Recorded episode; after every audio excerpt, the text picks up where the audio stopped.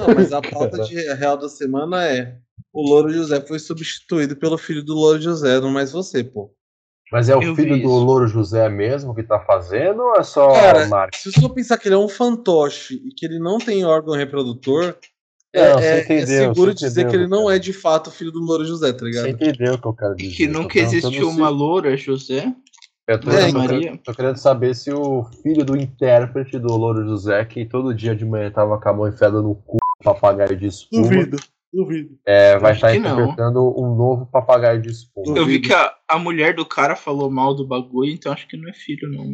Ah, mas a esposa de quem não fala mal de bagulho? Conta pra mim. A viúva, porra. É, Se fosse Ah, o filho dela com o cara, ela não ia reclamar, eu acho. Isso aqui é bom, hein? Saia do metaverso do celular e metaverso sem parar.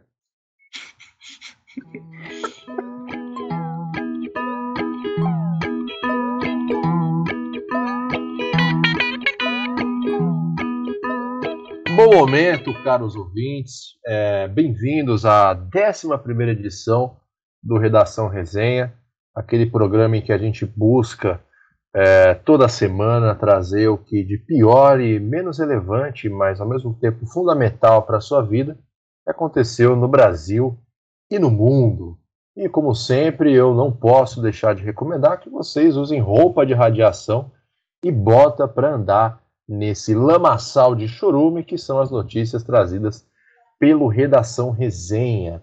E hoje eu estou muito bem acompanhado, como sempre, pela amável e gentil e ao mesmo tempo asquerosa companhia de Bruno Tatalha. Bruno, bom momento para você. Bom momento, Gabriel. É, Faço das suas as minhas palavras, até porque eu não ouvi o que você falou. Mas bom momento para todo mundo, uma ótima semana. Eu acho que a gente vai.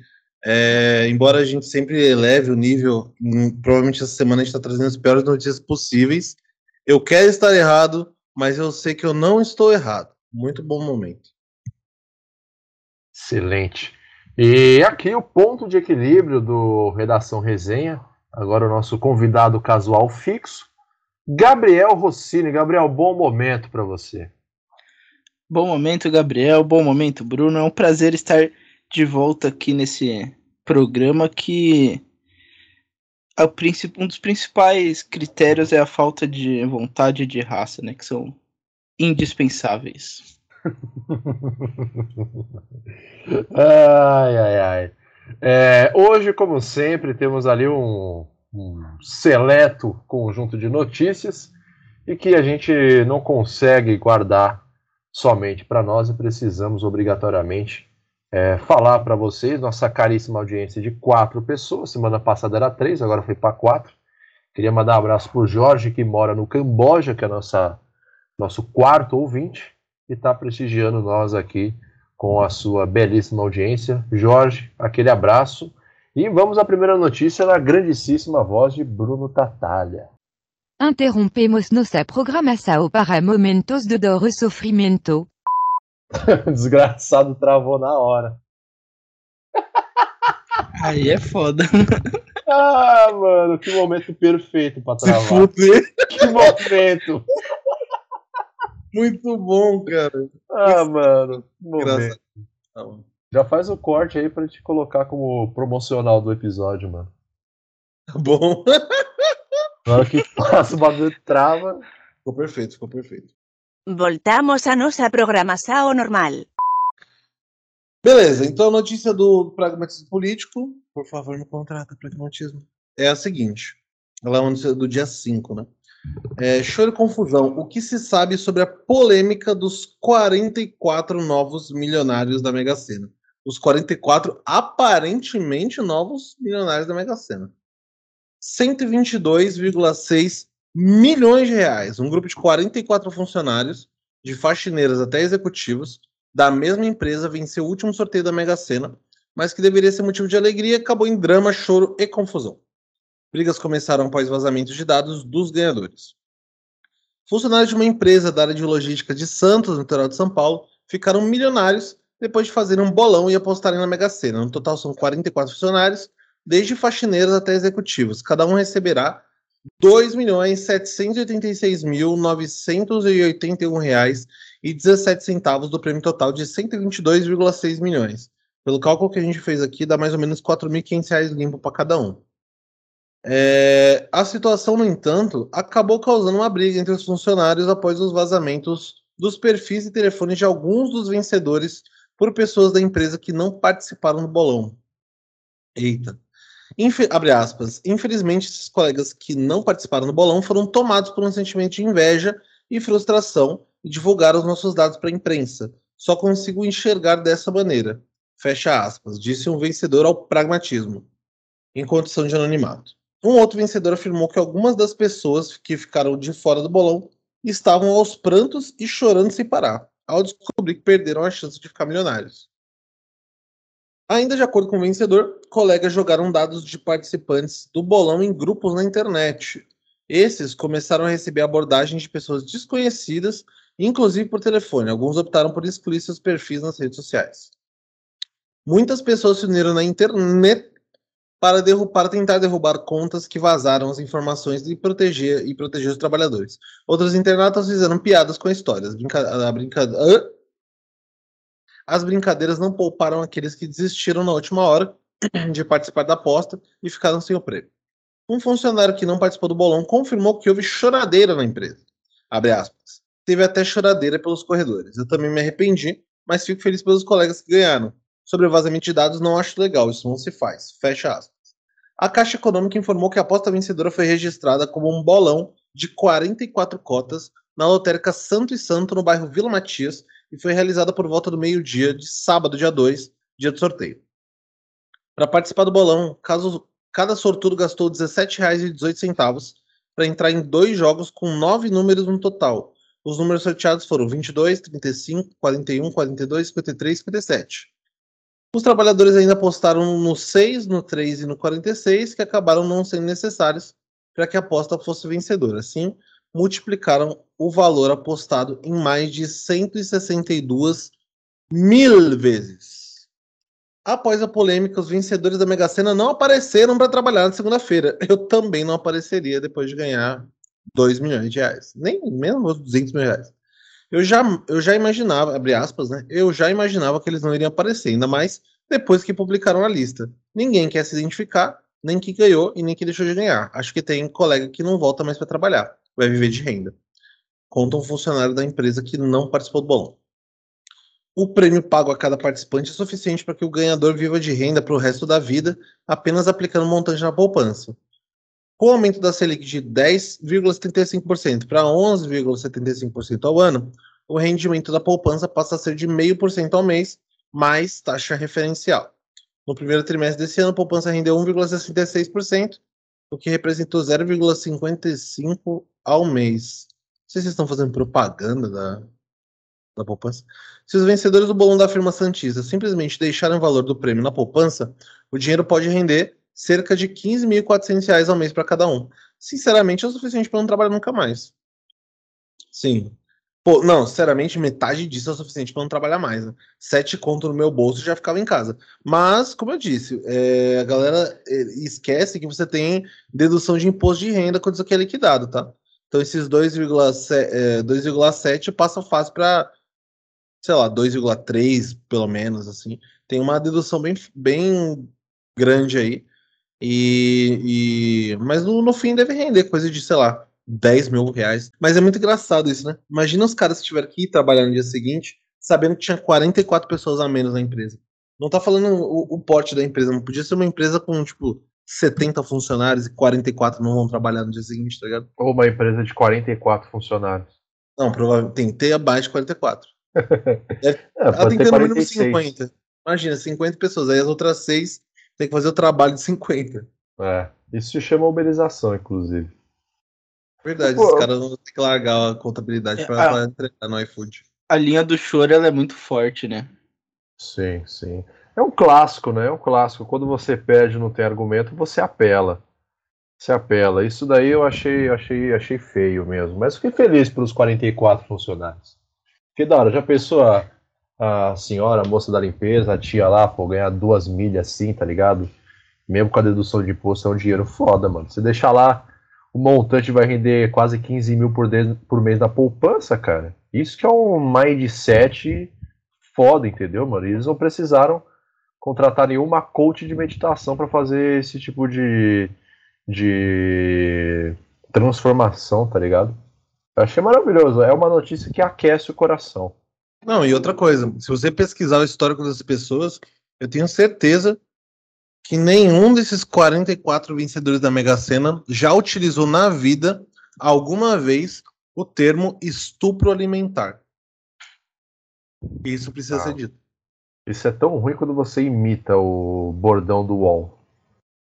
É tão, ruim, é tão ruim quanto. É, ia fazer um negócio a seu favor aqui, mas não vou mais, não, mano. Você tá merecendo é tapa na cara depois dessa.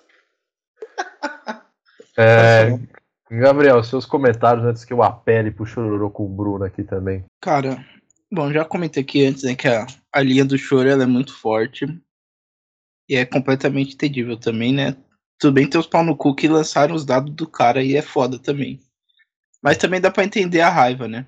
Não, merece tapa na cara esse pessoal aí. Não, cara. é, bando de, de pau no cu, mas. E a situação ela é boa para alguns e devastadora para outros. Imagina, cara, você sai para almoçar com quatro companheiros de trabalho e aí eles falam: Não, vamos fazer um bolão. Você, ah, não gosto de apostar, acho uma bobeira jogar dinheiro nisso. E aí os caras ficam milionários e você não. Você porque, é o merda que ficou no meio do caminho. A, a, pessoa que não quis, ela tem uma certa, um certo grau de razão em não querer. Porque a chance de perder é muito maior do que de ganhar. Só que aí eles ganharam, né? O IC. O é, IC então. fez toda a diferença nessa história. Eu acho que nós três aqui devíamos começar a fazer um bolão. E, e, aí, é, e aí entra uma outra questão, porque não adianta mais a pessoa começar a fazer bolão, porque dificilmente ela vai ganhar um bolão de novo. Exatamente, mano. Não, mas não entendi. Dá, queria... pra jogar, dá pra jogar bolão no jogo do bicho? Não, não, jogo do bicho não. Eu não jogo pra Altérica, não. Sei. Eu nunca jogo joguei do... jogo do bicho. Jogo do bicho não dá pra você fazer bolão, não. É um bagulho mais, mais é, individualista. Na, na lotérica do meu bairro, inclusive, tem uma, uma imagem de, do jogo do bicho. Mostrando os números, todos corretinhos tal. Sim. Eu acho interessante. Todo, todo bairro de respeito tem que ter ali um, um pequeno cubículo. E, aquela... e, o jogo do bicho é do lado da. É vizinho à lotérica. Então... Faz todo sentido ser do lado da lotérica, inclusive. Você já faz uma fezinha legal e uma não tão legal. Porque não é, é ilegal também, jogo do bicho. Exatamente.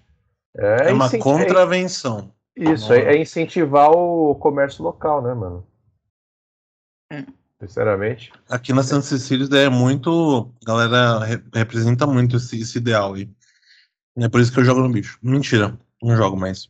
Não, se o dia o pessoal da Santa Cecília jogar no bicho, eu sou um astronauta. Meu amigo, você dá, eu te dou 15 dias para eu encontrar três pessoas com uma camiseta com os bichos do jogo do bicho. Estampados. É um pessoal que também merece um tapa na cara. Inclusive, joguem no pavão. Hein? Quem tá escutando aqui, se vocês jogarem no pavão, mano, vai dar bom. É, tem vários animais, mano. Jaguatirica costuma render o bagulho também. Sabe um bicho que o pessoal tem medo, mas consegue render ali uns 15 conto? Lontra. Não, é jararaca. Jararaca. Uma vez eu, quando era pequeno, fui, fui com meu primo pegar cerveja pra mãe dele. E tinha aquelas velhas lá, né, com aquela voz marcada pelo tabaco. Tava explicando lá pro, pro rapaz que era daqui de São Paulo como que jogava no bicho. Aí ela tava falando do, dos animais que mais saía, né? Isso daí é 15 anos atrás. Aí eu tenho, tenho isso daí guardado até hoje. Toda vez que eu passo nesse mesmo lugar, só que hoje é outra senhora, né? Porque a antiga morreu. Que é uma, a filha dela. É, que é velha já. É, eu lembro desse dia. Eu falei, nossa, um dia eu vou chegar ali e falei, quanto que tá pra jogar aí? Aí eu faço um joguinho ali, pego, um, pego uns quatro bichos e tal. Só pra. Isso aí me lembra a história do. o bilhete único no final do mês. Isso aí me lembra a história do Tigrão do, da base do Botafogo, né? Que jogou a copinha. Verdade. Que o apelido dele é Tigrão porque a avó dele ah, sonhou com ele e o tigre. ele jogava no Tigre, né? É, a avó dele sonhou com o, o neto com o tigre e jogou no jogo do bicho no outro dia e venceu. Daí começou a chamar de Tigrão e pegou o apelido. Muito bom. Pô, a cara, explicação disso no Globo Esporte era muito boa, inclusive. É, se isso daí não prova a existência de Deus, irmão. Dá licença, né? O problema, o que eu fico mais ou menos triste é o seguinte: esse jogo foi no dia 2, né? Eu tô torcendo muito pra essa empresa aí é, pagar no, no final do mês. Porque se ela pagar no quinto dia útil, pode ter gente que não jogou porque não tinha os 17 reais, tá ligado? Nossa, aí é cara. triste, não é uma questão de não poder, não querer, de não poder. Eu tô Exato. torcendo pra que eles paguem no dia 30 e todo mundo que quis jogar, jogou, É. tá ligado? Sim, verdade. É um detalhe importantíssimo esse daí que o Bruno trouxe pra mesa, mano. É a última vez. Importantíssimo. Nossa, cara. Mas eu fiquei feliz, mano. No final das contas, fiquei bem feliz pela vitória do pessoal ali. Ainda mais se for o pessoal da limpeza ali. Ainda mais pessoal da limpeza matar os executivos e pegar a parte deles no prêmio. Exato, exato, mano. Já rende uns maravilhoso. 30k aí por mês. E é perigoso, né, se divulgar o dado de pessoas assim, porque eu lembro que teve um vencedor da Mega Sena solo que ganhou uma bolada dessas aí há muitos anos atrás. Aí teve aquele rolê de pistoleiro comprado lá da esposa, por parte da esposa dele, pra matar o cara e ficar com o prêmio. Cara, sabe por que eu lembro dessa É história? a famosa história, é, a famosa história da, viú- do- da viúva da Mega Sena. Eu lembro dessa história porque na época tinha uma novela que uma personagem, se eu não tô errado, da Daniele Vinitz, ela tinha um meio que um sugar daddy, que era o, se eu não tô errado, ele Fontoura, e aparentemente tinha uns boatos de que a novela ia simular esse episódio com, a, com o cara ganhando na Mega Sena e a mina matando ele. E eles desistiram de última hora. Mas eu lembro até hoje dessa história por conta dessa, desse buchicho que tinha aí na, nas revistas da TV da vida, que Uhum. falava sobre essa, essa possibilidade. Eu achava bem, bem louco. Tititi. sabe? Há três dias atrás, no G1, viúva da Mega Sena é considerada pela justiça indigna de receber herança. Caralho, você quer É. inocente. Eu também, por um momento, achei que fosse sair isso Mas daí. e, o Pimenta Neves, tá inocentado? Não sei. Não sei. Mas eu tenho certeza que uma das pessoas que não participou desse bolão foi Lucas Fontoura. Ele Lucas tava. Fontoura, Porque ele, não- ele acha que não existe almoço grátis. Ele não acha que existe almoço graça, mas a Eita! Eu vou ter que cortar isso daí? Ah, a gente foi um, a gente põe um pi aí em cima dessa parte. Ah, eu acho é isso, né, pessoal? Essa primeira notícia aqui. Acho que foi a Caraca. primeira vez que a gente começou com, com uma notícia alto astral aqui no redação. É, é. Confusão. Choro e confusão é o nome da notícia. Alto É. Mas é alto astral, cara.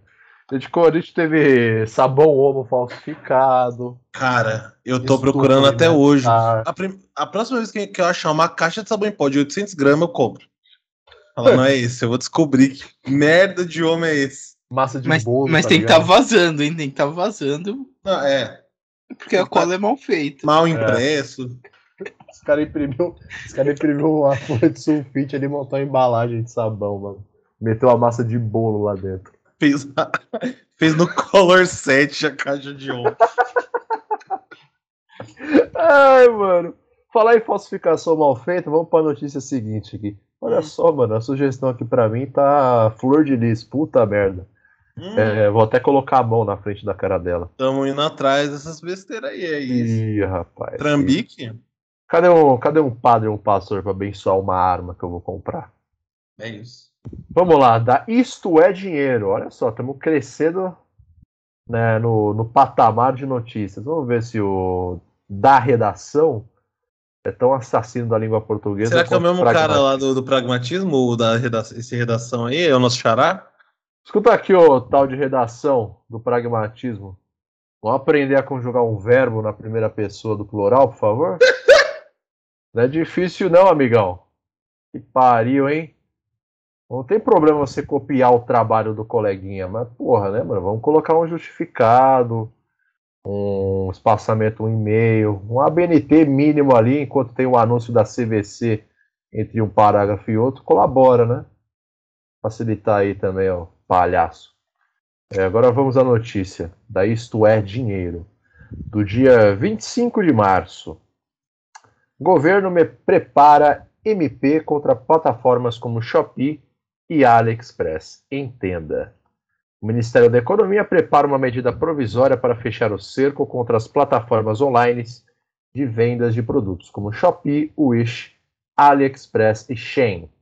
A decisão ocorre depois que um grupo de empresários brasileiros foi até Brasília reclamar com o alto escalão do governo federal sobre com compras feitas por consumidores diretamente da China.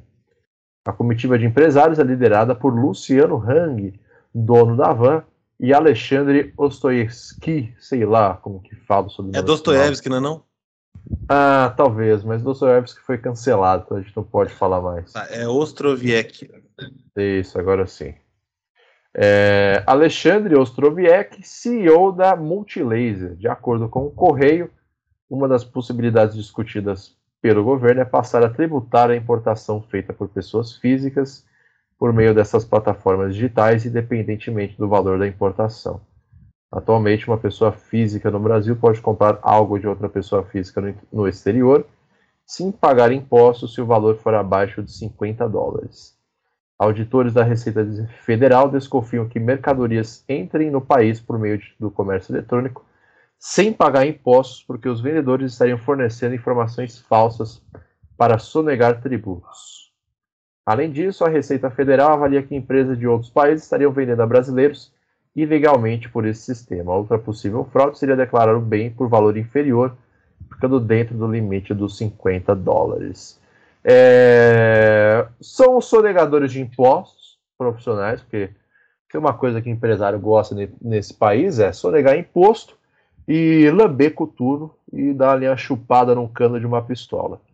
Então são sonegadores de impostos reclamando que pessoas da China estão sonegando impostos, sendo que só eles deveriam ter esse privilégio no Brasil para vender os produtos chineses de má qualidade nas lojas de merda deles, inclusive a Avan, que segundo a nossa agente dupla do Redação Resenha, Carla Zambelli, é da filha da Dilma.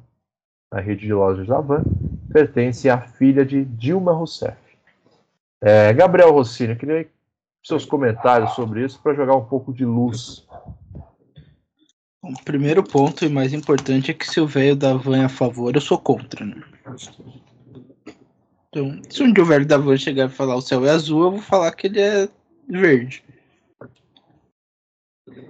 E, cara, é o empresariado brasileiro no seu máximo da hipocrisia, né? Sei lá, só um, uma coisa que eu acho que se eu falar aqui pode render processo a esse podcast, então.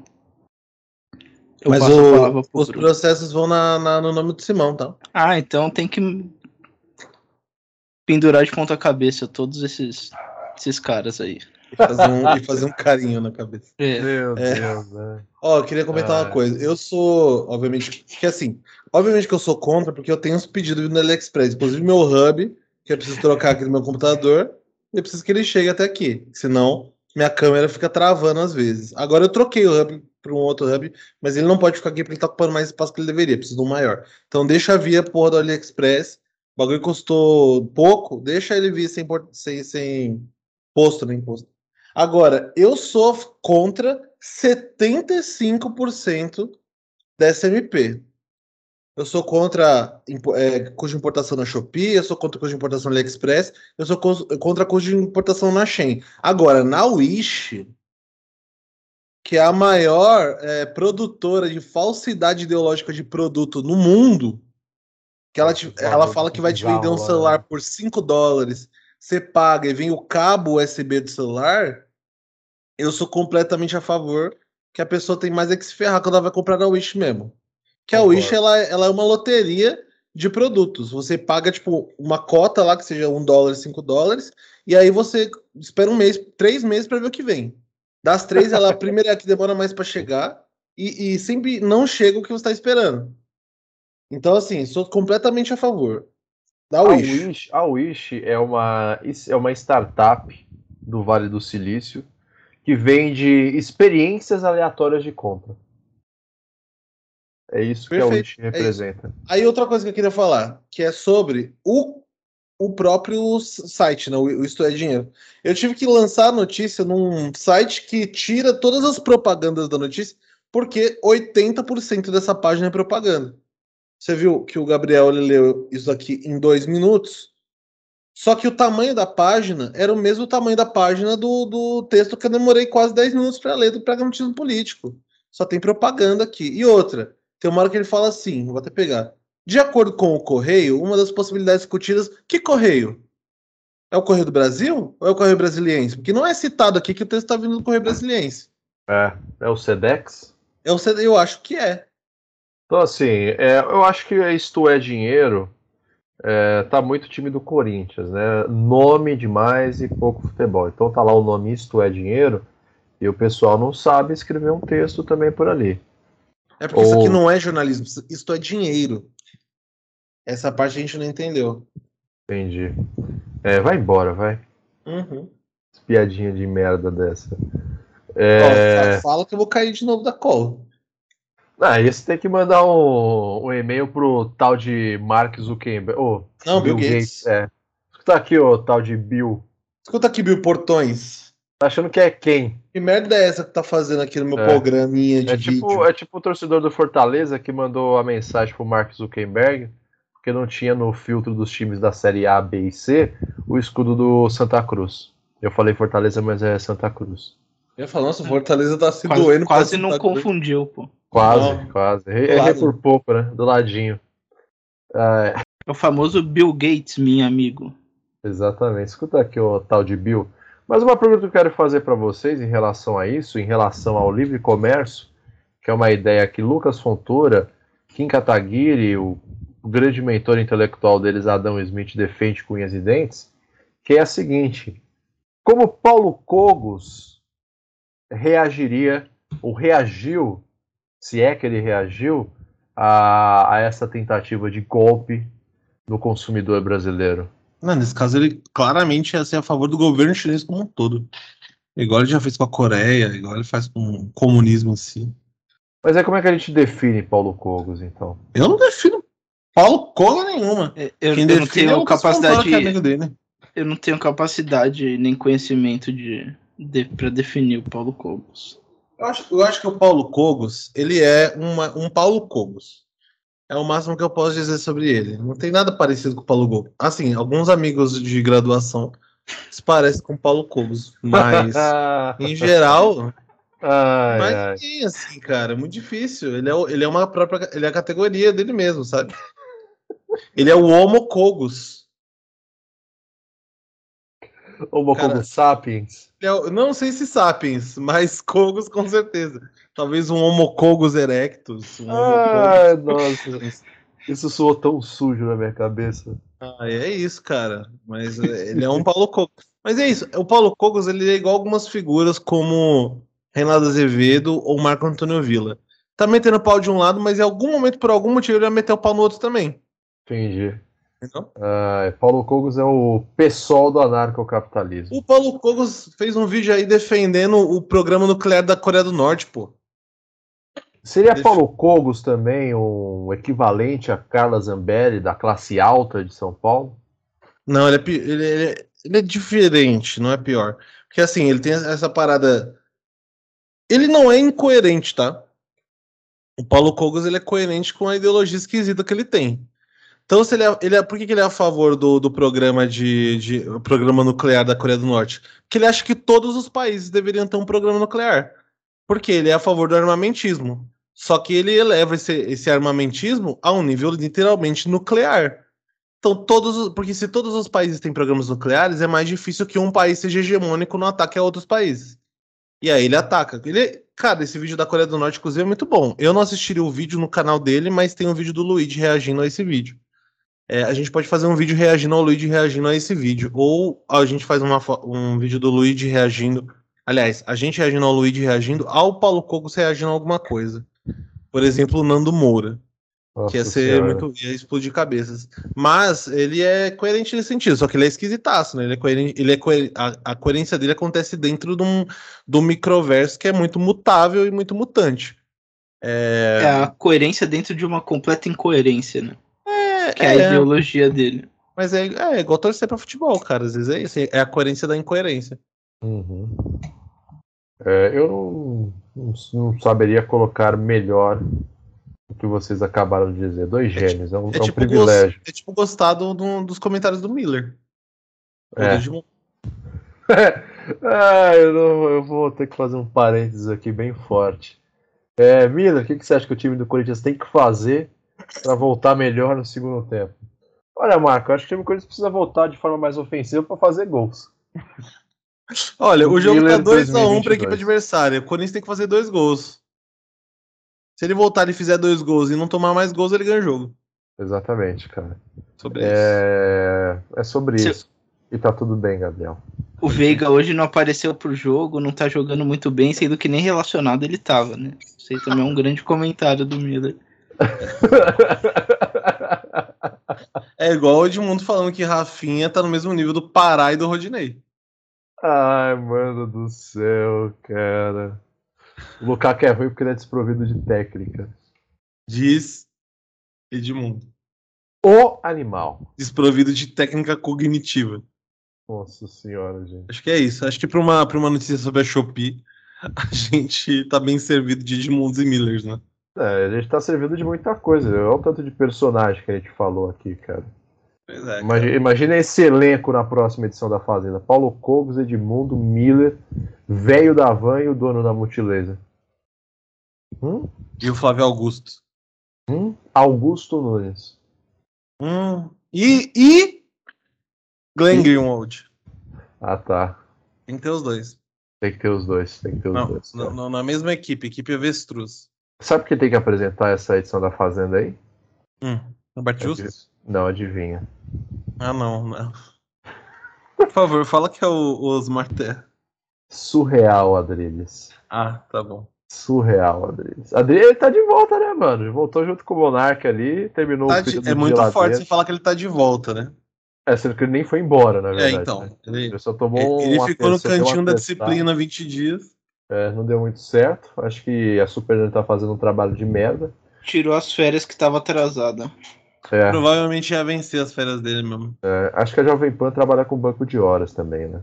Hum. Pode ser isso. Será que não pagará extra? Mas o cara é dimensionado pra quantas horas por dia? O cara trabalha uma hora por dia só, pô.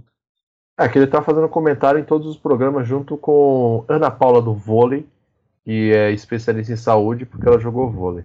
Nossa, eu prefiro Miller e Edmundo, sinceramente. É uma, uma coisa interessante, agora falando sério para os ouvintes, para os cinco ouvintes agora, a produção acaba de me informar aqui, agora somos cinco ouvintes. Tem um maluco de. Bangladesh agora ouvindo. Isso, amigo do Lucas Fontoura também, o anarcocapitalista do Bangladesh. Que para você reconhecer um, um direitista bolsonarista, um tiozão, uma tiozona de WhatsApp, você tem que olhar o arroba dele. Se tiver lá é, Bruno Tatalha do vôlei, você já sabe o que a pessoa pensa. Ah, mas se for candidato a vereador, deputado. É, nessa época vai ter um monte de gente, cara, do vôlei, sabe? Qualquer coisa assim que você vê, qualquer nome completado por do vôlei, tem ali 95% de chance de ser um bolsonarista. É, são raras, raríssimas as exceções que fogem a essa regra da natureza. Do vôlei e do açaí também. É, do açaí. Val do açaí, por exemplo, que você vai ver o endereço do, do açaí dela, é um sobrado inacabado. E nem Olha existe. Entendeu? Tá, tá- tá nem registrado na prefeitura, por isso que ele não existe, né, legalmente. Então não É paga IPTU. É, Bruno, por favor, a próxima notícia. Próxima notícia, para dar uma variada nas nossas fontes, é do Pragma. Zoeira. É do Diário do Nordeste. Eu acho que é a primeira vez que a gente traz uma notícia do Diário do Nordeste, mas é uma notícia muito necessária, tá? Essa notícia é do dia 7 do 4, que é o dia da gravação aqui. É, e ela é: Cearense pede lanche no iFood e só recebe oito dias depois. Não horas, que já seria muita coisa, tá? Oito dias. Dias. Sabe? Ma- tipo, pediu na terça e veio na quarta da semana seguinte? É isso. Caso, provavelmente mercado. Não nem no Mercado Livre, isso não chegaria bem mais rápido. É, caso inusitado aconteceu em Horizonte, na região metropolitana de Fortaleza. Não é nem no interior, foi na região metropolitana. Então, parecia só mais um simples pedido de comida por aplicativo, mas o que a escrevente de cartório Kessia Gomes não esperava era pelo desfecho tão inusitado. A jovem de 23 anos de Horizonte, na região metropolitana de Fortaleza, pediu um hambúrguer com fritas, eu odeio que falar fritas em vez de batata, com fritas para lanchar na tarde do último dia 28 de março. O lanche, no entanto, só foi entregue nessa terça-feira, dia 5, com oito dias de atraso. Será que ela agendou o bagulho? É, essa conta ter sido a primeira vez que pediu nesse estabelecimento, após ouvir recomendações positivas sobre a comida. Eu estava no trabalho e decidi pedir um lanche, pois nesse dia estava com promoção pelo iFood. Olha só, temos fotos. Quem será que fez merda? O pedido foi feito às 3h20 e achei que daria tempo de chegar, em, de chegar antes das 5. Geralmente deveria chegar antes das 4. É, por volta das 4h50, ela revela ter entrado em contato com a lanchonete por mensagem de texto no aplicativo e recebeu informação que o pedido havia saído para entrega. Quando deu 5 horas, fechou o cartório e fiquei lá na frente esperando, mas depois liguei para mudar o endereço com a esperança de chegar na minha casa, mas não atenderam. Mandei mensagem nada e depois disso fui para casa. A jovem conta ainda ter tentado contato com a loja pelo perfil do Instagram, também sem sucesso. Kessia explica que tentou fazer o estorno do pagamento pelo aplicativo, mas como a solicitação já estava concluída pelo restaurante, não teve mais acesso. O máximo que eu podia fazer era avaliar no iFood e deixei uma avaliação péssima, destaca. Somente na última terça-feira, a loja respondeu ao jovem pelo Instagram, alegando que não tinha respondido a mensagem por perderem o acesso à conta. No entanto, não explicaram por que o lanche não foi entregue por meio da solicitação feita no aplicativo. Abre aspas. Não teve uma justificativa, só pediram desculpas pela demora, como se fosse um atraso comum de horas, fecha aspas, acrescenta Kessia. A escrevente acredita. Uh, a escrevente afirma que, enfim, o lanche foi entregue na noite da terça-feira, e embora encare essa situação toda com muito bom humor, pretende não fazer novas solicitações no restaurante. A reportagem entrou em contato com a assessoria de empresa do iFood e aguarda retorno. Pô, eu tava ah, eu tinha uma sensação diferente. Eu achava que o lanche era o mesmo lanche. E que tinha sido alguma coisa com o entregador. Que o cara tinha ido pra casa cara, com o lanche e entregou foi, o mesmo lanche. Depois de uma semana. O cara, tá deixou... o cara deixou na bolsa e. E só lembrou oito dias depois, né? De Pô, esse lanche, tio. Ih, caralho. Deixa eu entregar o lanche da mina, mano. Não, isso que a, a, loja tinha. A mulher falou que tinha tido boas recomendações. Provavelmente alguém falou assim, mano, eles entregam em menos de duas semanas. É. É, é praticamente urg... é praticamente imediato a entrega. Ai, caralho, eu teria comentado um bagulho desse, né, mano? Fiquei me perguntando se ela tinha pedido um lanche de São Paulo, tá ligado? É. E é por isso que demorou. E ó que a viagem de São Paulo pro Nordeste normalmente leva três dias de ônibus. É, de moto acho que dá pra ser um pouquinho mais rápida. É. Tem, tem, coisa que eu peço da, que eu compro da China e que leva pouca coisa mais que isso, tá? Às vezes leva 12 dias, às vezes leva 10 até. E, e eu acho que tava, na, pelo que eu entendi, a lanchonete era na mesma cidade, tá? É, deveria facilitar, né? Ter, o, ter um estabelecimento na mesma cidade, mas pelo visto. Não, de repente. Não vale mais nada hoje em dia. Mesmo assim, tá teve que parar em Curitiba e ficou parado na Receita, tá ligado? e aí, é, mano, chegou. A primeira vez que eu bati essa notícia, eu também achei que o bagulho ficou oito dias curtindo na bolsa do entregador. Não, dependendo do restaurante, o negócio ainda vem intacto quando chega. Só tá é, frio. Se for um madeiro da vida, por exemplo. Nossa. Madeiro, o melhor hambúrguer do mundo. Abraço pro JB, inclusive. Abraço pro JB, que, que, discorda veementemente dessa afirmação. Tem, tem, um pequeno derrame se a gente escutar falando isso. O problema é a quebra de expectativa, né? Você pediu uma comida e ela não vinha. Inclusive o Bruno que acabou de dar uma mordiscada forte. Não... Mas também tem a alegria, né? De você não estar tá esperando nada e chegar um outro alimento na, na sua casa, né? Você tá de boa e chegar um alimento que você pediu há oito dias atrás. É ficar alegre. Com e também tem uma terceira questão que é: ela xingou muito, né? Pelo no que ela Twitter. falou. Xingou muito no Twitter. Só que o negócio chegou. É. Então, no final das contas, ela que tá errada. É, então, sei lá. Caramba, mano, esse, esse tipo de, de situação é, é, muito Brasil, né, cara? Puta merda, mano. Os caras têm que parar de ficar bajulando o Neymar e começar a bajular esse tipo de notícia. Mano. É uma parada muito planeta Terra, mano. Em Marte isso nunca aconteceria. Como é que você sabe? Não tem iFood lá. Você não sabe se tem uma startup do Vale do Silício em Marte? Não, mas dá pra ver foto de Marte pelo Google, pô. E? Dá pra saber quando tem restaurante lá. Aberto. Você não sabe se os caras mantêm por uma questão de estratégia militar os restaurantes é, com a luz cara, apagadas. Eu te garanto que não tá tem motoboy em Marte. Eu te garanto. Se você não acredita em mim, vai lá ver. Eu vou, mano. Eu vou. Corre lá. Deixa você, deixa eu carregar o bilhete único. Eu espero. A gente É. vai gravando aqui É, nas próximas semanas, enquanto você vai confirmar isso daí. Isso, baldeação lá em Interlagos, né? A baldeação é na Estação Internacional. Me, me encontra três da tarde na praça, na estação da Praça da Sé, mano. É. Vai, vai pegar um transfer para a Estação Internacional. Espa- Espacial Internacional. Vou falar em Praça da Sé, vocês lembram daquele videozinho meu meme do garotinho? Que tá lá na- ele brincando com aqueles joguinhos em filtro, de forma de filtro no Instagram e aparece lá, qual sua estação favorita? Aí ele manda um Praça da Sé. Bom, mas é uma das. Quando eu era pequeno, era uma das minhas estações favoritas também. Não, só que aí é a estação do ano, né? E aí ele meteu a verdadeira estação, Ah, que é Praça da Sé. mas é culpa da pessoa que falou. Sim, inclusive, mano, inclusive ele mexe ali, às vezes que eu passava, sempre via alguém é, arriando suas calças para defecar ali em volta daquela fonte que tem na praça. Tá E. Bruno, qual que é a sua estação mais odiosa, assim, a que você menos gosta? A estação que eu menos gosto é Itapevi. Nossa, mas daí também. É que eu acordei lá uma vez, o Ah, cara me, tirou, me expulsou da estação, era uma da Como- manhã. Como assim? Como assim? É que eu tinha- Quanto é melhor? Não, não tem muito contato. Eu tinha ido pra Osasco. E aí, eh, eu não tenho certeza do que aconteceu, porque eu tava muito. mu- Eu tinha tomado muito Danone.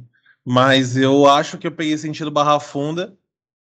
E das duas, uma, ou eu peguei sentido Barra Funda, ele bateu na Barra Funda, eu dormi e acordei só na outra ponta. Ou eu peguei no sentido errado e, e acordei em Itapevi. Nossa, é dormiu e acordou do mesmo jeito. De qualquer forma, eu dormi no trem e acordei em Itapevi. Assim, esse é o- essa é a parte importante da história. Eu morava em Cidade Tiradentes, então era um pouquinho longe. É, Marte fica no caminho até a cidade Tiradentes. Mas, mas, mas perto- bem mais perto de Itapevi, aqui, do lado de Itapevi. Nossa, mas como é que você chegou em casa? Esperei o metrô abrir, caralho. O trem abriu e voltei pra casa. Pegou o trem das quatro da manhã. Pô, É, eu cheguei em casa, era umas seis e meia. Pô, rápido até. É, Pois é, mano, mais rápido que o lanche da menina aí. exato, tá vendo? Aí, ok, mano, os caras Aí, que aí você começar... consegue uma régua pra você distanciar as coisas, tipo. Exatamente. Mesmo assim, eu dei esse rolê, foi até Itapevi, que é, que é outra cidade, nem é a próxima cidade, depois de São Paulo. É nem a Nossa. próxima da próxima. Então, exato, que a próxima seria Osasco, né? Voltei. Não tinha dado nem 24 horas. É, inclusive, acho que fica a recomendação, né? As- Os restaurantes e estabelecimentos entregar lanche via CPTM. É, mas isso faz tempo, eu tinha 18 anos. né? Entendi, né? Entendi. É, vamos para a próxima notícia aqui, família. A gente pode tentar. Pode tentar, né? Vamos lá. Pragmatismo político. Escuta aqui, ô redação pragmatismo. Vamos lá, hein? Essa palhaçadinha sua aí de não saber usar um, um acento circunflexo, uma conjunção verbal, começar um, um parágrafo em letra minúscula. Não sabe se usar um trema, um ponto vírgula. É. Pô, mano, aí, aí também você não, não ajuda a gente a te ajudar. Mas bora Os lá. principais jornalistas vivos hoje, o Redação Pragmatismo. Pois é, mano. Esse tipo de notícia aqui tá destruindo o legado do Redação Pragmatismo. Redação Sabe- pragmatismo sabe- e, o, e, o, e o redação Isto é Dinheiro. É, sabe, sabe quem eu acho que é o, no- o verdadeiro ser por trás desse nome fantasia aqui? Hum. Nosso professor Rave Gustavo Cerqueira. Eu acho que ele não consegue escrever tudo isso assim diretão, não, mano. Todo dia? Não, sabe o que me chama a atenção? É, é, é o mau uso da língua portuguesa. Porque você lê algumas notícias aqui, parece que você está conversando com a pessoa. Não, ele Ele pode ser consultor de gramática do, do- da redação. É claro, eu sou um astronauta. Ele deve usar a ferramenta de, de, de você. Como é que fala? É, narrar, né? Ditar. Pro Word ele vai colocando ali o que você tá falando, entendeu? Entendi. Eu acho que ele pode fazer assim, porque é a cara do Gustavo, mano. Usar esse tipo de língua portuguesa. Mas o Gustavo sabe usar essa ferramenta? Não sei, mano. Eu espero que ele tenha aprendido a fazer a rematrícula da faculdade que ele já terminou. No Linux ele consegue fazer isso? Não sei. É, Gustavo eu, vou, eu vou ter que defender o Gustavo Cerqueira aqui. Porque realmente falando ele pode cometer erro, mas escrevendo saem as palavras mais eruditas da língua portuguesa que pode imaginar. Incêntrico. Excêntrico. Paulatinamente. Paulatinamente. Ele, ele gosta de, um, de umas palavras proparo, oh, proparoxítonas, não. É, ditongo é tritongo. Prolixas. Isso, prolixas. Prolixas. Ele gosta de. Caramba, você foi muito longe. Foi longe, né? Fiz o professor Pascoal e tem um pequeno derrame. paralelepípedo. Ai, ai. É, vamos lá então, pessoal, para a manchete aqui. Do dia 5 de abril, conhecido como terça-feira. ONG suspeitas de Daniel Alves, Emerson Sheik e Léo Moura ganham milhões do governo Bolsonaro. Daniel Alves, Sheik e Léo Moura, dois pontos. Gestão Bolsonaro volta a ter repasses suspeitos à ONG de atletas. Jogadores são acusados de levantar financiamento milionário para, abre aspas, ONGs de prateleira. Entenda os casos. Sentiu meio com cheiro de clorofila aí no ar. Exatamente, meu caro presidente da Vai Vai e todos os prezados amigos que estão acompanhando Redação Resenha, diretamente da quadra da Vai Vai, no bairro do Bexiga, aqui em São Paulo. Vamos ao texto que foi retirado do Brasil de Fato, escrito pelo jornalista Paulo Motorim. Daniel Alves, Emerson Sheik e Léo Moura. Esses nomes não são da escalação de um time de futebol brasileiro, mas integram a lista de jogadores que se envolveram em casos suspeitos de repasses do governo do presidente Jair Soneca Bosossauro, do PL, as ONGs que teoricamente pertencem a jogadores de futebol. Nesta terça-feira, dia 5, o jornal Folha de São Paulo mostrou que o executivo autorizou o repasse de 6,2 milhões a duas organizações, até então inativas e recém-assumidas pelo jogador Emerson Sheik e pelo lateral direito Daniel Alves, até hoje jogador da seleção brasileira e do São Paulo. Notei aqui uma leve cornetada em cima do, Leo, do Alves na seleção. Hein? As entidades dos atletas tiveram projetos aprovados no ano passado para a realização de cursos de esporte, mesmo sem experiência prévia. Hum, de acordo com a reportagem, a assinatura dos convênios só foi possível porque os atletas driblaram exigências legais usando as chamadas ONGs de prateleira. O recurso repassado às organizações tem origem em emendas parlamentares solicitadas por deputados da base do governo. Nos dois casos, a verba já foi empenhada, ou seja, reservada no orçamento. O pagamento, contudo, ainda não foi realizado. E aí tem lá, do Corinthians à política, ídolo do Corinthians e agora comentarista esportivo, Emerson Sheik, assumiu em dezembro de 19 o Instituto Qualivida, fundado há 26 anos, mas que nunca realizou projetos sociais voltados à área de esportes. Logo em, logo em seguida, o ex-jogador alterou o estatuto, os membros e o nome da entidade. O Instituto Emerson Sheik, novo nome da ONG, apresentou em julho do ano passado seu primeiro projeto ao governo federal. Em dezembro, foi assinado o um convênio para a instalação de três núcleos esportivos em Mangaratiba, Rio de Janeiro, e Queimados, também no Rio de Janeiro, por 2,7 milhões de reais. Sheik tem longa relação com integrantes da família Bolsossauro, com então senador, com o atual senador Flávio Milícia Bolsossauro, do PL do Rio de Janeiro, e a ex-esposa do presidente Jair Bolsonaro, Rogéria. Na virada do ano, passou o Réveillon ao lado do secretário adjunto de esportes do governo federal, André Barbosa Alves. A verba da ONG de Sheik foi alocada a partir de uma emenda parlamentar a pedido do deputado Hélio Lopes, também conhecido como Hélio Negrão, ou o Negão do Bolsonaro, do PL do Rio de Janeiro. DNA de campeão. O Instituto DNA de Daniel Alves firmou um contrato de 3,5 milhões de dezembro com a Secretaria Nacional de Esportes para instalar núcleos de basquete 3x3 na Bahia, Pernambuco e no Distrito Federal. A entidade chamava-se Instituto Liderança até maio do ano passado e tinha como responsável Leandro Costa de Almeida, ex-treinador de basquete. A ONG estava inativa havia cinco anos. Antes de assumir a organização, Dani Alves já havia fundado seu próprio instituto com seu nome em março de 2021. Segundo o diretor técnico da ONG, Rodrigo Valentim, verificou-se depois da fundação dessa entidade a necessidade existente de três anos para firmar convênios com o governo federal.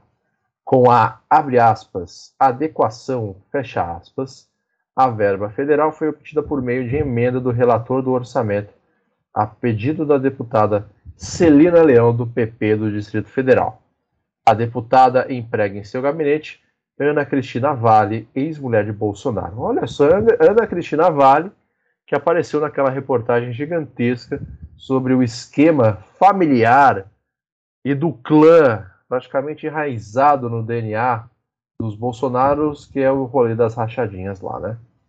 E agora sim uma explicação rápida e fraca até sobre o que são ONGs de prateleira. Membros do Ministério Público e deputados ouvidos pela Folha afirmam que ONGs de prateleira têm sido usadas para escapar da regra que estabelece a necessidade de entidades da sociedade civil existirem há pelo menos três anos para firmar acordos com o governo federal.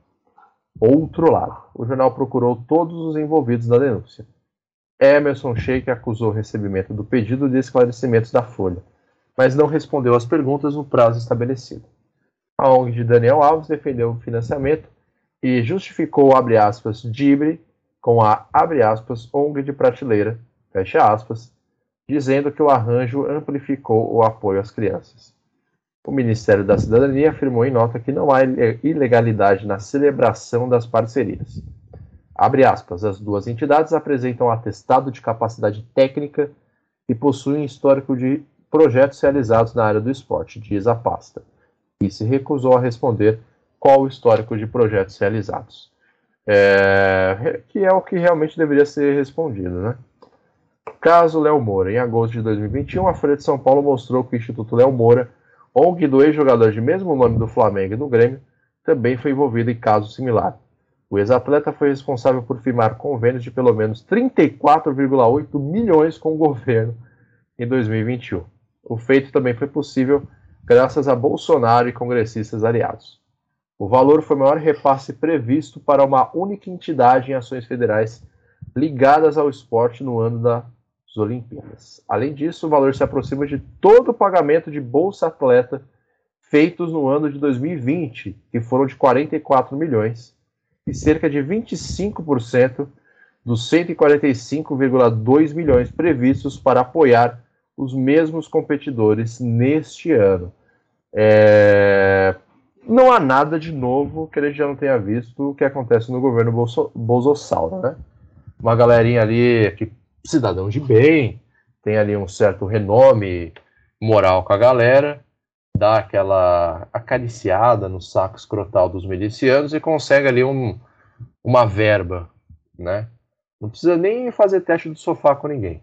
Só você dar acariciada ali, fazer um vídeo, meter uma foto escrito L, que deveria significar Lula livre, mas provavelmente é Lula Palusa, e você consegue ali junto com Mário Frias ou qualquer outro ministro, inclusive Ricardo Salles MMA, abraço para ele, grande amigo do Bruno, é, algum tipo de recurso para financiar é, possíveis empreendimentos em áreas controladas por milícia que futuramente vão precisar de uma ONG de assistência social que ensina os valores do esporte para os jovens carentes desse Brasil.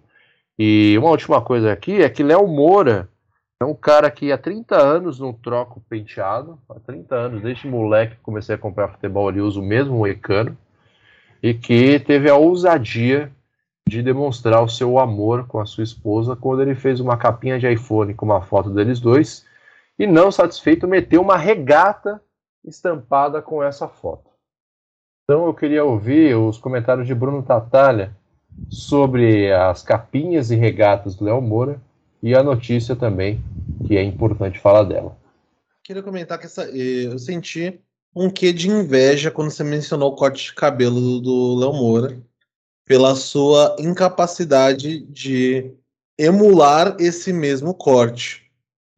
Não tô afirmando nada, mas eu senti aí um tom de, de, de recalque da sua parte, né? Uma informação importante aqui que a produção lançou é que Léo Moura foi casado com a cantora Perla. Coi... Nossa. Coitada da Perla. A Perla já foi evangélica também, né, gente? Não foi a primeira besteira que ela fez na vida. É, Mas assim, o que mais me impressionou na notícia é que eu não sabia que o Bolsonaro tinha sido casado com a Rogéria. Eu nunca vi essa informação em lugar nenhum. Inclusive, É, é eu não nunca vi a. Rogéria mencionar isso em lugar nenhum. É, ninguém mencionaria, né? Inclusive porque ela morreu, então não tem como ela mencionar isso daí. Que isso? A gente foi invadido. A, a gente acabou de ser hackeado. Olha só. É, agentes infiltrados a mando de Lucas Fontoura, certo? Estão aqui. Não vou citar nomes para causar confusão, mas já expulsamos os devidos invasores. Estão Eu vi um- aqui, Olha, o chat tá agressivo hoje. é, estão aqui em nome de Lucas Fontoura para espionar e censurar futuramente as verdades que são ditas aqui neste humilde e perigoso programa. Pois é, então, eu não sabia que a Rogéria era casada com o Bolsonaro. Eu não, pô, nunca vi essa informação em lugar nenhum. Mas eu, eu fiquei impressionado. Sobre a, a- a notícia em si, não ligo muito, não. Porque o, o Daniel Alves, como a gente já sabe, ele, a- ele é o cara mais especialista em ganhar dinheiro que eu conheço. Tanto que ele só veio pro, ele conseguiu vir para o Brasil, para um time que, vai, que ia pagar com certeza muito menos do que ele, ele geralmente ganharia na Europa, e ainda tirar 30 milhões de reais na saída desse time. Então, assim, um cara especialista em dinheiro, ele faz o que for necessário pro dinheiro, e obviamente que ele não ia deixar de, de, de ganhar dinheiro do, do governo por, porque a instituição dele tem um ano só, em vez de três. Vai lá, faz, arranja uma instituição. De... fa- é- Agora que eu entendi o que que são essas ONGs de prateleira.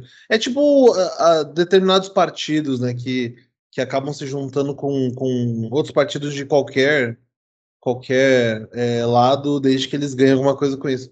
É, mas o que deve ter de organização assim fazendo isso, isso é só as que a gente sabe, porque tem a ver com futebol também, mas deve ser a coisa mais comum do mundo. E o Daniel Alves está se aproveitando da coisa mais comum do mundo, que é ganhar dinheiro, que é uma coisa que ele é especialista.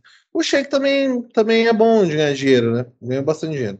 Então, assim, não tem muito comentar, porque eu, eu, eu não fiquei nada impressionado com isso. Tipo, To- toda ONG de jogador é uma lavagem de dinheiro, né? Pra lavar dinheiro.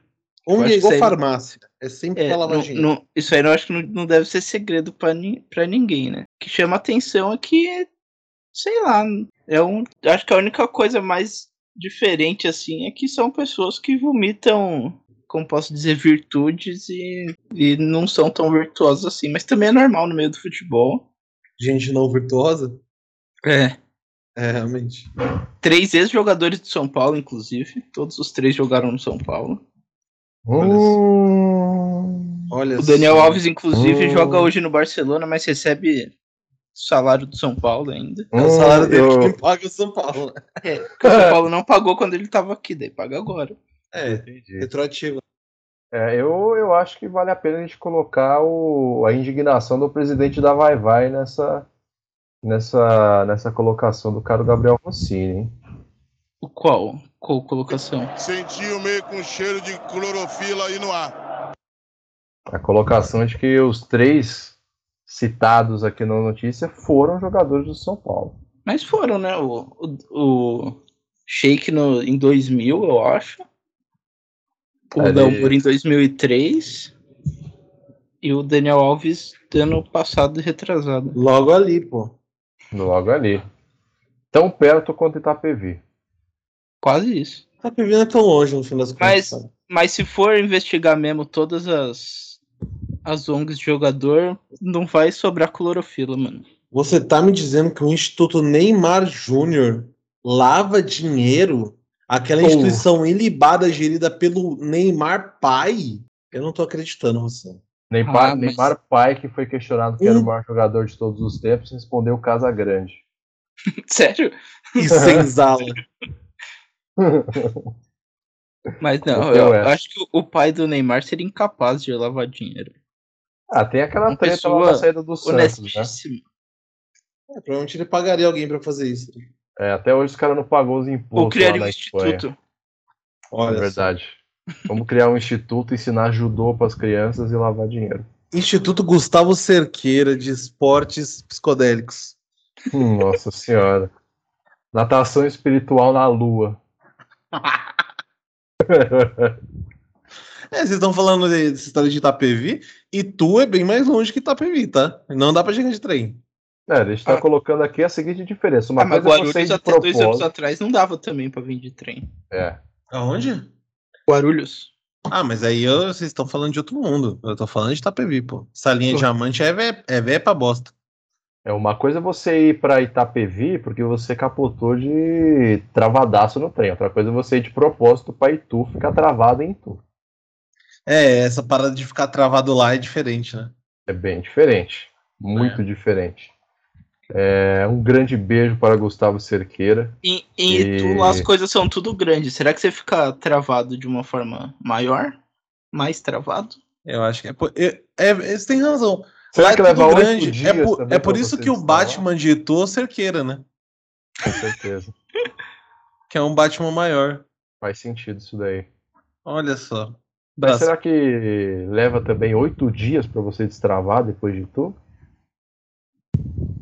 Nossa, Itapevi não levou isso tudo, não. É, então. Aí Eu acho que eu né? Eu acho É que que fui eu tô trabalhar no dia seguinte. É que eu tô, é, com certeza, é que eu tô seguindo essa ideia do Gabriel aí, né? Que Itu é tudo grande, então assim, tudo é maior, eu acho que pode O tempo destravar de também. espera para um lanche. Mas também quando você. Quando vem o lanche, ele vem de guincho, tio. É, Realmente, talvez você espere uns 15 dias em Itu pra comer um lanche. Pra jogar a embalagem embora, tem que Mas quando uma vem, você caçamba. vai comer o lanche e não vai comer por mais uma semana. Aí já pode pedir o próximo da semana que vem. Exatamente, o cara, o cara põe as sobras numa caçamba, porque não cabe numa geladeira. Tá é ligado muito- aquele, aqueles vídeos do- dos caras que vendem lanche no Rio, que o cara compra batata, ele pega um potão, enche com batata, com um monte de coisa em cima, ele bota dentro de uma sacola e enche a sacola inteira de batata? Ih, já vi, mano, já é essa vi. parada aí. Tem até o né? Vapassa ali no meio. Lá na estação Madureira. É, grande isso. Estação Madureira. Um abraço pra Estação Madureira, inclusive. Madureira. Não. É, Bruno, por gentileza, vamos Só, a. só, só quero saber, o hacker vai voltar? O hacker de Itu? Estamos Não. esperando, né? Estamos esperando, mas acho que o hacker foi, Foi erradicado. foi erradicado. Foi devidamente assustado e agora está nos difamando com a outra Maria Fifi do Resenha Histórica chamada Lucas Fontoura. Bem. Hashtag volta hacker. Volta, volta hacker. Hacker de. Não é, era de Ar- Araraquara, né? Aquele hacker famoso. É, É, agora a gente vai trazer uma notícia do Correio do Povo, que é mais um jornal que é que, que, que é suspeito de do, do Isto é Dinheiro ter pego a bagaça da notícia da Shopee. Porque ele só fala de acordo com o Correio, não pode ser o Correio do Povo, tanto quanto o Correio Brasiliense, quanto os próprios Correios, né? É, essa notícia, es- especificamente, ela vem do Twitter. E é uma notícia do qual eu já estava reclamando faz uns três dias, só pelo fato de ter virado uma notícia. Afinal, ela deveria ter acabado do mesmo jeito que começou, como uma Eu acho, ah, Twitter. é, é, só, só antes de você começar, acho que realmente os Correios estão diversificando negócios. Eles Ah, lançaram um cara- chip de celular. Eu ia então, falar assim, isso. Ia falar Tranquilamente eles podem começar a fazer uma agência de notícias, ter uma redação SEDEX. isso. Redação Sedex, gostei da ideia. Mas essa notícia, ela começou, ela não deveria, a gente não deveria estar lendo ela, porque ela não deveria ter deixado de ser apenas uma thread do, do, do Twitter, mas ela foi parar na Folha de São Paulo também. Então, é, mas basicamente a notícia é: entenda a polêmica envolvendo a marca Bacio Delate no Twitter. Vai ser a pior coisa que eu já li na minha vida, tá? E não é culpa do Correio do Povo. A marca de sorvetes ficou por horas entre os assuntos mais comentados no Twitter no último domingo. Último domingo, que era o dia. Qual era o dia domingo? Dia 3. Dia 3 de abril. A marca Bastio Delate ficou por horas entre os assuntos mais comentados do Twitter no último domingo e ainda é o centro de discussões até hoje. Isso porque Catarina, Catarina Lima publicou em seu perfil uma foto em que aparecem cinco potes de sorvete da marca.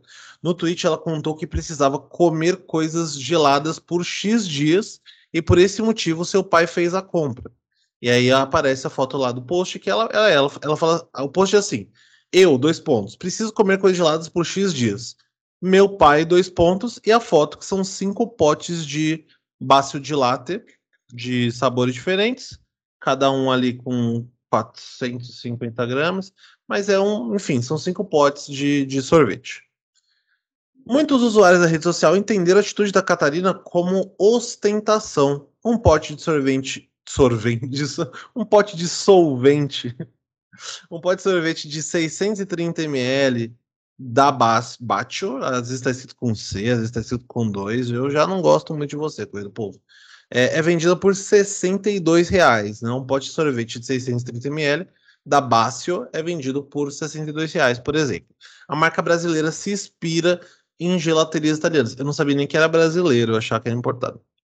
A partir da publicação surgiram críticas e debates que passavam pelos mais diversos temas, entre eles abandono paterno e desigualdade social. Sim, é o tipo de coisa que aparece no Twitter. Um dos comentários era: é de bom tom ostentar e postar? Não, mas se você quer, hashtag choices ou escolhas. Eu acho que é assim trazer. Já outras pessoas se posicionaram a favor de Catarina e enalteceram o gesto de carinho do pai da menina. Vocês estão problematizando carinho de pai? É sério? Questionou uma usuária. É... Ah, o tweet inteiro é parabéns, humanidade perdida. Vocês estão problematizando carinho de pai? É sério? Cara, isso é inacreditável. Que época insuportável para se viver. Um outro comentário é: o dinheiro é dela, do pai dela. Ganhado de forma honesta, ela compra o que quiser, a hora que quiser e as redes sociais são da pessoa, para ela postar o que quiser. Quem não gostar, tiver com inveja, é só excluir ou deixar de seguir. Na verdade, eu duvido que as pessoas sigam ela. Abaixo de Latte não se posicionou em relação à polêmica, como se precisasse.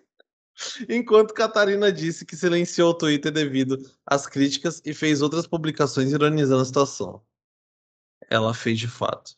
É assim, é maravilhoso isso. É muito difícil comentar essa notícia, porque, como eu disse, ela não deveria ser uma notícia. A menina olhou e falou assim: ó, falou pro pai dela que ela precisava comer coisa gelada por X dias, o pai dela comprou cinco potes de um sorvete caro. A gente não sabe quantos dias são esses 15, esses X. Pode ser 25 dias ela ter que comer esse pote, cada pote a cada 5 reais, a cada 5 dias. Eu vi Ou uma parte colheradas dessa... por dia, né? Não, deixa eu falar. Eu vi uma parte dessa thread no Twitter e tinha um cara falando. É... Não, o gasolina a 10 reais e o pai dela gastando dinheiro com sorvete, quer dizer que ele é rico sim, isso é privilégio sim. Ao mesmo tempo, do outro lado do Twitter, que é o lado, o lado claro, o lado sombrio da força, mas o melhor lado, é, um cara falou, comentou assim: falei pro meu pai que precisava fumar crack. E o meu pai é uma parede cheia de pacote de, de, de droga. Eu queria muito achar isso aqui pra colocar em lugar. Mas, tipo, não, Aí tinha um também que era um cara falando assim: eu falando pro meu pai que precisava de um carro pra ir pra faculdade. O meu pai era falta de um estacionamento lotado de casa. E, só que a galera levou isso como se fosse, cara, como se fosse uma agressão. Isso acontece o tempo todo no Twitter. O, o é. Rossini tá aqui que não me deixa mentir. O, o Twitter, ele tem uma série de tweets que ganham proporções gigantescas, como esse, que fora do Twitter absolutamente ninguém liga. Ninguém, ninguém se importa. Porque você ninguém precisa na... se importar. É, se você chegar na, numa padaria tomando café da manhã e mostrar esse tweet pra alguém, o cara vai falar que legal. E vai morrer o assunto. É isso. E outra, a mulher. Aí o povo falando. E a mulher tem 40 e tantos anos. Melhor ainda, o que, que você tá lidando com a vida da pessoa? E aí, tipo, ela fez essa parada, fez uns. uns ela nem é uma, uma, tipo, nossa, uma super celebridade pra, também. Ela tem 18 mil seguidores. O post tem coisa de. Deixa eu dar uma olhada no, na repercussão do post. Não, te, teve um cara que falou que. A famosa história freestyle, né? Que a moça que o, os antepassados da moça açoitavam os antepassados ah, é. dela. É uma parada assim. É, é, é, o tipo de gente que açoitava o meu avô. Era uma... É.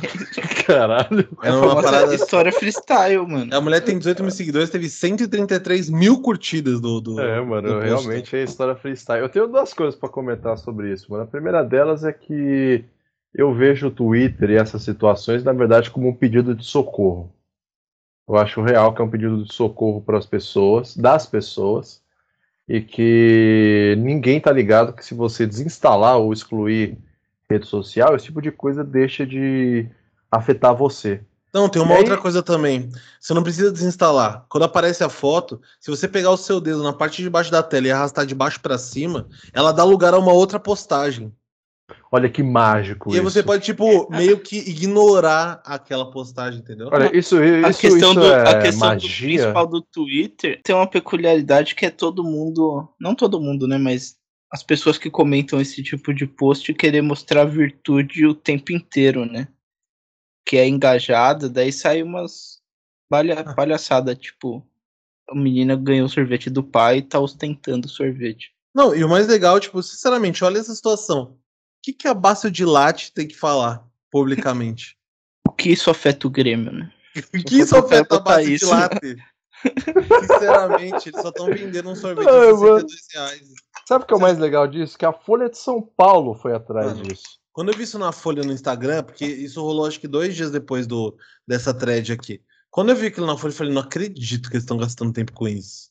É a mesma Folha de São Paulo que anuncia orçamento secreto e ONGs paralelas de ex-jogador de futebol e dá espaço para um bagulho de Twitter.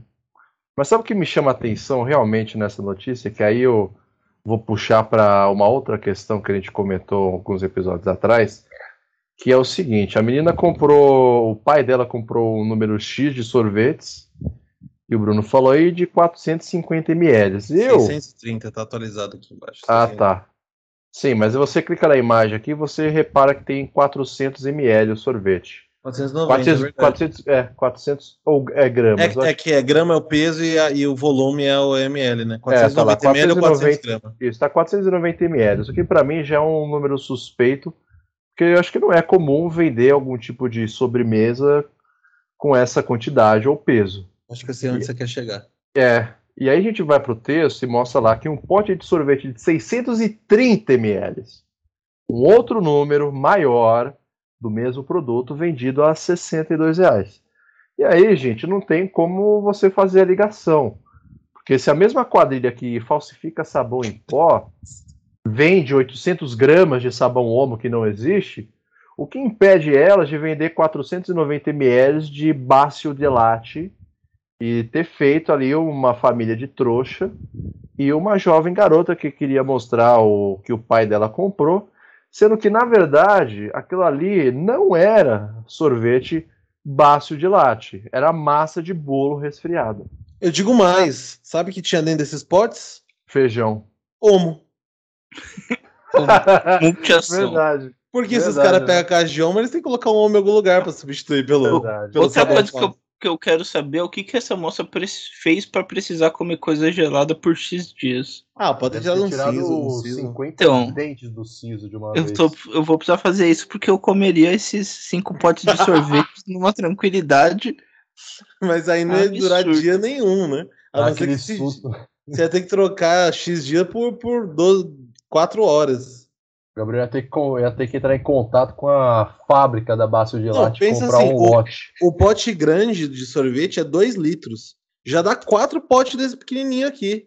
Exatamente, cara. Então, assim, a ideia de falsificação de sorvete Bácio de Latte, ela vem forte aí na notícia, porque o pessoal do Twitter fica prestando atenção em coisas que não fazem o menor sentido na vida, que é basicamente tudo que aparece no Twitter, e esquecem de prestar atenção aos detalhes que de fato afetam o, Grêmio.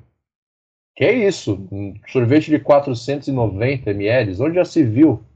Não existe, cara. E aí você vê depois na reportagem 630, e aí você fica naquele jogo. É, primeiro, porque a Folha de São Paulo foi perder tempo com uma thread do Twitter. E segundo, porque tem essa divergência de valores na embalagem de sorvete. E terceiro, porque foram, foram questionar a empresa que faz sorvete. E por que não? E por que 490 e não 500, né? Exato, né? O resto é a tampa. Não, mas eu, sabe o que eu queria ver? Rabaço de latte falando, gente, ó, a gente se arrepende completamente de ter vendido esse sorvete pra essa menina. Eles colocam aquela, aquela nota de repúdio básica, né? Nós não compactuamos com esse tipo de valores. Esse tipo de compra não faz parte do que a Baço de Latte quer representar como Esse marca de ódio à, moça. né? É, esse ódio ao sorvete gelato italiano não representa a nossa marca. Deixa eu abrir um parênteses aqui que o nosso hacker voltou. Aê, o hacker voltou. A hacker de Taubaté, né? A hacker de Taubaté. A hacker de Taubaté. Não vamos Muito aqui um- bem-vinda, hacker. Seja bem-vindo, mais um Marina mistério. Celestino. Ah, eu ia falar Gabriel, pra bater você o tem que mistério. crescer, seu quadro. Mais? Tem que ficar mais careca, você quer dizer. Porque crescer mais, porra, mano, aí... Ele já tá falando que queria fazer o corte do Léo Moura aqui, pô. É, já vou meter o moicano invertido no próximo verão, mano. Você quer que eu. Bom, aí você tem que escolher qual que é a próxima moda, né? Eu cresço mais, eu meto o moicano invertido. Mas a identidade do hacker, da hacker de Taubaté está revelada. Tábua É até. É, é ninguém menos que Marina Celestino, amiga íntima e pessoal de Lucas Fontoura. E de Vulgo-. Isso, vulgo BFF de Adão Smith e Kim Kataguiri. É, pessoas que tomam ali uma belíssima IPA artesanal e uma choperia de Vila Madar. É esse tipo de gente que quer hackear o Redação Resenha. Meus caros cinco ouvintes, incluindo é, John de Bangladesh. E o Jorge outro do Camboja. isso, o nosso amigo Jorge do Camboja. É, então, assim, gente, eu queria saber se a embalagem desse sorvete supostamente falsificado é tão bosta quanto o do sabão homo falsificado. Cara, eu ainda vou descobrir que tem no sabão homo falsificado. E eu tô começando a desconfiar que é sorvete. É, então, mano, é que, tipo, as coisas começam a aparecer, não tem como a gente não, não montar uma teia de aranha de conspiração. É tipo Osmar Terra ter entrado em contato com todos os casais políticos que se separaram e você não achar que o Osmar Terra é, deu uma leve talaricada nesses ex-casais aí, entendeu? E eu não sei como o Osmar Terra consegue acreditar que a Terra é plana, mesmo vendo o mundo dar voltas tantas vezes. Exatamente, né? E, enfim, Gabriel, algum último comentário? Você que é um bom entendedor de sorvetes e Coca-Cola? Pô, uma coquinha gelada ia bem agora, hein? para acompanhar o sorvete. E É. uma latinha de Brahma duplo malte. A famosa vaca preta, lembra? Vocês tomaram vaca preta na infância? Ah, bem. Ai, o cara me perguntou uma parada. Não, eu tomei caracol com ovo na infância. O, o Não, eu famoso. famoso sorvete de flocos com Coca-Cola. Tomei a vaca preta na infância. Eu tinha, eu, eu não sei, eu tinha um outro hábito também, que era que aí eu adquiri com, no ensino médio isso daí, porque tinha ali alguns momentos de fartura que a escola. Era o Proporcionava? Guaraná, né? Não, aí a gente metia a batata frita no sorvete napolitano. Ah, isso aí é nojento, mano. Não, não é tipo de você misturar e fazer um feijão tropeiro, não. Você só pegar a batatinha, dar uma chuchada no sorvete e comer. Então, isso é nojento da mesma Ah, forma. Gabriel, dá É, isso é da capacidade intelectual de um lápis de cera, velho. Não, mas eu sei que tem muita gente que faz isso no McDonald's, mano. É, então, o pessoal faz isso no Mac também. Tem gente É. em todo lugar. Sim, inclusive o McDonald's, lanchonete favorita de Júlio Bernardo. Mentira, JB, mentira. Mas não vende baixo de lá até lá, tá? É, e não tem pimenta caseira da casa no Mac. Caseiro da casa. É, e a eu acho. batata é maquinha. É batata congelada, nojento. Se tiver Nossa. sorte. hein? Simplesmente nojento. Mas não tem contratinho com a Ambev. É só o que faltava, né? No McDonald's. Ter contratinho com a Ambev. Uma braminha duplo malte no, no McDonald's. É uma sugestão aqui para nós três. E vai, por que não, para hacker de Taubaté, a gente ir tomar um- uma casquinha no bacio de latte e acompanhado de uma brama duplo malte. Tem que ter Brincando. cascalho pra fazer essa brincadeira, tá? É, porque uma brama ser duplo na semana do pagamento. Não, a branda do malte é barata. O problema é a casquinha da base de lata. Semana do pagamento não é nem semana pra mim, cara. São minutos de pagamento. A semana depende- de pagar o cheque especial. É, é, são uns segundos de pagamento. Aí você, aí você pegou pesado. Você levou A pro lado semana pessoal, que o então. Itaú pega todo o seu dinheiro. É a semana que o Itaú faz aquela aquela, aquela breve analisada no, no, no olho de Tandera da minha pessoa. Então assim, acho que o Bruno passou um pouco do limite, quebrou todo o clima de alegria e A culpa não foi minha, tá? É da Não, brama do malte. vou beber gimo se continuar com essas Vou palhaçadas. tomar viu, gimo, hein? É, Acho que foi um episódio dos mais leves que a gente fez, apesar da notícia inicial ter na sua manchete choro e confusão. Mas ainda dá pra mudar isso, porque a gente ainda tem um momento educação mota. Ah, eu adoro o momento educação mota. E hoje a gente vai. Hoje a gente vai trazer um momento educação mota puro sangue, que é com o próprio Educação, Educação Mota, Mota. Educação Edgar Mota, Mota, raiz, raiz. Eduardo Mota, ou É, qualquer, qualquer outra palavra que comece com ED. Educação física Mota, por que não? É, eu acho que ele daria um soco na sua cara se mandasse ele fazer educação física. E hoje o Educação Mota falará para nós. É um vídeo já um pouco mais antigo. Ele é de fevereiro, se eu não estou errado, deixa eu confirmar. 22 de fevereiro, em que Ed Mota faz uma, uma homenagem à sua classe, que é a classe artística brasileira. É, dos artistas contratinhos com a Ambev. O contratismo com a Ambev. e- a classe e que ele assim, faz parte e a que ele mais odeia também, né? Por que não? Exatamente. Não aconteceu. Você não acha, pra, com você não é a mesma coisa? Então Também, é isso. Quanto é. mais você conhece, mais você odeia. É como E- diz o craque Daniel, né? Quem não odeia não tem coração. Exato. E com a educação física mota, não seria diferente. Nossa, Então que errado com- colocar educação moto e educação física na mesma, Na mesma frase. frase. né? Então fiquem com o momento educação mota da semana. Tá doidão? Por tão longe disso, cara. Quem é careta acha isso, né? Que tá doidão, né? Pô, tá longe, tá doidão, mano. Tá longe. Tô chapa branca pra caralho, tá? Mandar qualquer coisa aí, eu posso tanto falar um negócio maldito, quanto eu posso dar uma resposta protocolar. Se tiver um dinheiro na minha conta, bicho. Oi, tudo bem com vocês? Eu queria convidar vocês para assistir o meu novo canal de YouTube que eu estou fazendo aqui. Eu estou muito feliz. A minha maior alegria ela é, ale- é agradar o meu público, agradar a vocês. A porra! Peraí, porra! Porra! É um bando de gente falsa pra caralho, né? É falso, é, eu trouxe. Ah, eu estou aqui. É, Quando começou toda essa desgraça acontecer, né, na, na- na vida da gente, aí eu vi uma dessas desgraçadas, dessas cantoras brasileiras aí, que não cantam porra nenhuma! São umas coisas horrorosas. Eu adoro esse povo. Ah! Tá! Porra! Porra! Peraí!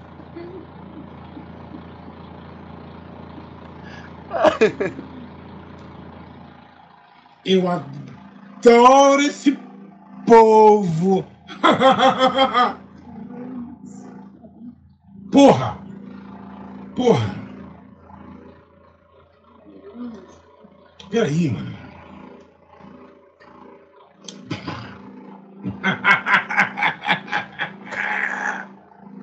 Vamos, maluco, que vai piorar, tá? Vai chegar a polícia aqui daqui a 10 minutos, maluco. Tá? Vamos falar um negócio aqui daqui a pouco. É, o- Cara, o Ed novo- Mota não foi preso, eu não sei porquê ainda. É, mano, põe de novo do que ele faz o. Eu, eu, eu Porra gosto. nenhuma. Eu gosto porque o vídeo não faz sentido nenhum em nenhum momento, cara. Não faz, mano. Os primeiros 40 segundos você não entende uma palavra. E Depois dos ele últimos fica- 40 também não, e o vídeo tem 1 minuto e 20. E ele fica falando porra e aí, sei lá, velho. E umas caras, ele vai fecha a boca. É, mano, dá, aqui, dá, ó, dá uma bicada no vinho, né? brasileiros aí que não cantam porra nenhuma! Fora, fora que ele tá gravando de dentro de um helicóptero, né? Nossa, É verdade. claramente o É, mano. Comandante Hamilton, mano. A, é, a, comandante taça, Hamilton Daniel. O É, helicóptero mano, Águia tá do lado da casa dele. a taça de vinho que ele toma é o tamanho da minha mochila, maluco. O bagulho é A gigantesco. taxa de vinho que ele toma é do tamanho da minha cabeça. Isso claramente não é pouca coisa. Ai, mano. Dá, continua, pelo amor de Deus. Imagina um diálogo do, É de Mota com Paulo Cogos. do Ed Mota com o JB, mano. Nossa. um áudio senhora. bosta. Pô, eu, eu só, só Mano, geniais, chance- né? JB chance- Casimiro, Ed Mota, o Porra. Chico Barney. Meu Deus. Tem a chance de formar a Liga da Justiça ou os caras destruir a A Liga Terra, da né? Justiça Pô. do MC acima de 40. É, mano. Isso- Esse encontro com o Matheus e o Ciro do Brasil que deu certo mediando seria muito bom. Verdade. Verdade. Ai, mano, dá play disso daí, mano, pelo amor de Deus. Termina, peraí. São umas coisas horrorosas. Eu adoro esse povo. Ah! Tá! Tá! Porra! Porra! Porra! Peraí! Ai, mano, ele faz umas caras incrível, mano. Meu Deus do céu, cara. Eu adoro esse povo! Dedo meio. Porra! Porra! Não, real- Peraí, mano. realmente, ele, não, ele, ele tá falando como se ele estivesse na frente da pessoa, a gente não vai nós tem noção de quem é. É, mano. Pode ser né? simplesmente qualquer pessoa. Tenho Ai, certeza que a é- Cláudia Leite. Tadinha, né, da Cláudia, mano. Cajuruda E vai. chegando um vir negócio nada a ver também, tipo, é muito bom esse vídeo. É, mano.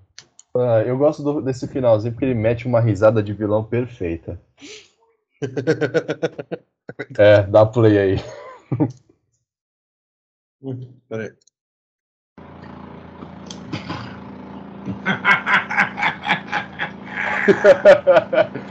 Vamos, maluco, que vai piorar, tá? Vai chegar a polícia aqui daqui a 10 minutos, maluco! Tá! Vamos falar um negócio aqui daqui a pouco!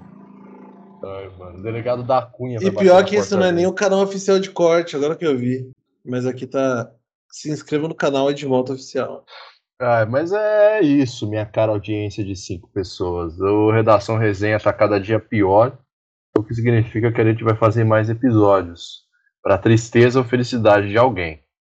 É, acho que hoje foi um episódio muito diversificado, muito alto astral, com o que a gente vinha fazendo nas últimas semanas.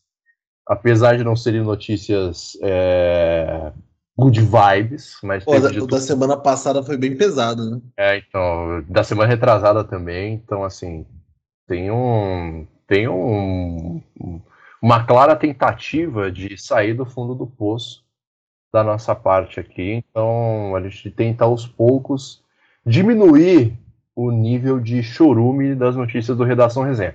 Claro que depende de quem a gente vai falar aqui, não fazer tanta besteira durante a semana, para a gente não ter que, por exemplo, no meu caso, ficar cada dia mais careca e o Bruno cada vez mais fumante e o Gabriel cada vez mais viciado em coca. Até porque o sangue que circula na, na veia do Gabriel já é 45% Coca-Cola. Exatamente. Então, se quiser adoçar um bolo, uma torta, um pão, só pegar uma gotinha de sangue do Gabriel Rossini. É... É, Bruno, comentários finais do episódio de hoje. Eu tenho um comentário final. A última vez que o Gabriel Rossini foi tirar sangue, a, a enfermeira olhou e falou: Cara, já tá coagulado. Mas era só Coca-Cola escurecendo o sangue dele. Olha só que difamação. Não, a Gabriel, educação mota é irretocável, tá? Não, não tenho o que comentar. O, como diria, tem um- uma série dos anos 90 que chama Anos Rebeldes, que era uma série que falava sobre o período da ditadura e tal, e a luta armada, a juventude e tal. E tem uma fala do Pedro Cardoso logo no começo, falando sobre Godard, que cabe completamente aqui, que ele fala assim, Godard, e aí você pode entender, Ed Mota, Ed Mota não é para entender, Ed Mota é para parar e assistir em estado de graça. E é isso que eu tenho para falar sobre Ed Mota. Perfeito. Gabriel Rossini, sua, sua tréplica para o Bruno e comentários finais sobre o episódio de hoje. Estou de greve. Da difamação de Bruno Tatalho. Pô, que mancada, não falei nada demais, só verdades. Então, Aqui é, é, isso. jornalismo verdade, pô. É jornalismo isso daqui, tá bom. então. Uhum. É... O Bruno Tatalha está cavando uma vaga no programa- na redação Pragmatismo Político. Ó, ele vai ser o próximo a assumir o nome fantasia do Redação Eu já sou Pragmatismo. redação já é meu nome, só falta colocar o pragmatismo no final. Entendi, pragmati- Redação Pragmatismo Tartalha.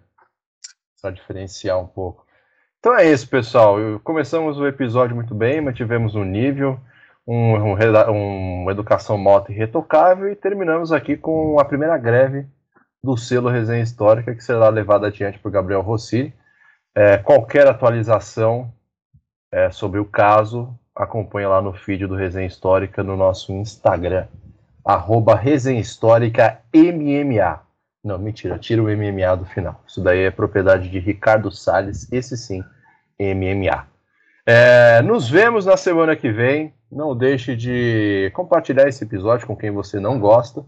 Até a próxima semana ou a qualquer momento, com qualquer outro tipo de conteúdo no, no selo Resenha Histórica. Se cuidem, muito obrigado e tchau.